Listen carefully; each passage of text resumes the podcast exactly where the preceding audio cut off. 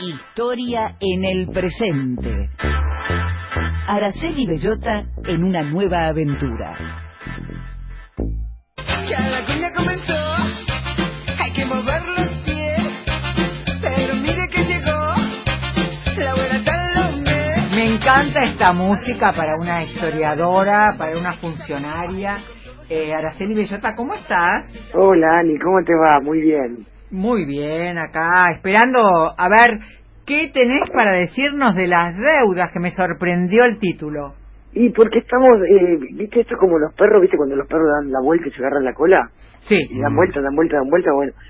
Eh, estamos viviendo otra vez lo mismo, digamos, ¿no? Porque viste que lo de la deuda, mira, ninguna de las deudas que se han tomado en la historia argentina se pudo encontrar en qué se las aplicó. Nunca un hospital, nunca un puente, nunca un caño, y siempre han sido tomadas supuestamente para hacer cosas que después no se encuentran, ¿no es notable? ¿no es incre- increíble? Casi le estoy dando la razón a Romina del Pla, que dice, del Partido Obrero, que Sí. dice que es verdad, que nunca se sabe y que se la llevan puesta. Tan notable como que nadie nunca va preso, Araceli. No, pero y además, insisto, es notable que vos digas, bueno, mostrame una cosa que hiciste con la deuda. Nada. Así pasó con lo de la primera, la, la de la Barin famosa que hemos hablado muchas veces nosotros. Eh, ¿Para qué se tomó? Para el puerto y para hacer obras de salubridad de agua, digamos. No hubo puerto ni un caño.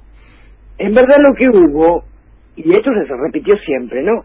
Lo que hubo que cuantiosas ganancias para los intermediarios, para las, comisión, las comisiones, etcétera. Incluso creo que en este proyecto que están tratando ahora en el Congreso se reducen las comisiones notablemente y entiendo que apunta a esto. Porque además, lo cierto es que se toman las deudas, después vienen los gobiernos populares, los que tuvieron que lidiar con las consecuencias, y te estoy hablando desde Manuel Dorrego en adelante. A Dorrego le tocó lo de la Barin, pero después siguió Perón, después siguió eh, Alfonsín intentó un poco pobre pero no pudo, Néstor y Cristina y ahora Alberto. Y la verdad es que todos empiezan diciendo lo mismo. Y Dorrego lo dijo en su discurso en 1827, ¿no? cuando asumió como gobernador. Esto es un fraude, esto ha sido una estafa, esto hay que investigarlo. Esto lo dijo en septiembre de 1827, en diciembre de 1828 lo fusilaron, digamos, no fue casual. Porque además Dorrego dijo, investiguemos esta, esta gestión de, de Rivadavia. Por supuesto, uno de los que recomendó fusilar a Dorrego, que le llenó la cabeza a la valle, fue Salvador María del Carril. Y ¿Que qué fue? Funcionario del gobierno de Rivadavia. Era como muy obvio.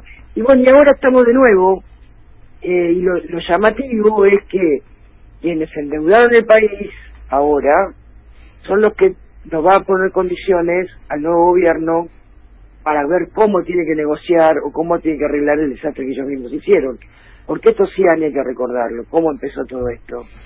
Qué Todo extraordinario, esto empezó- ¿no? Qué cosa, qué cosa repetitiva la historia argentina. Tremenda. Todo esto empezó como pagándole hasta de más a los fondos buitres. ¿Y para qué? Para poder tomar deuda. Y ahora estamos como estamos, tratando de ver cómo salimos de esto.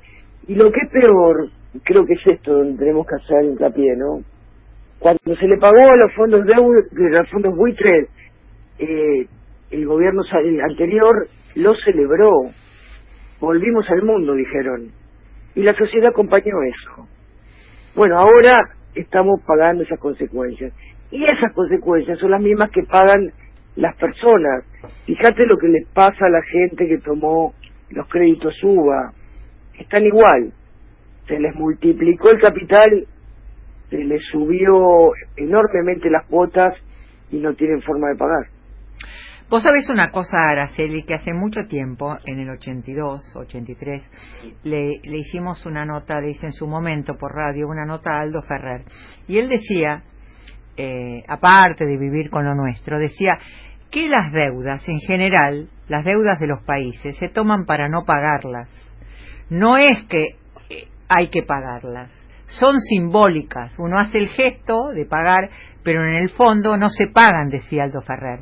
Están tomadas porque los países ya saben que no vas a devolver. El fondo ya sabe que no le vas a devolver la plata.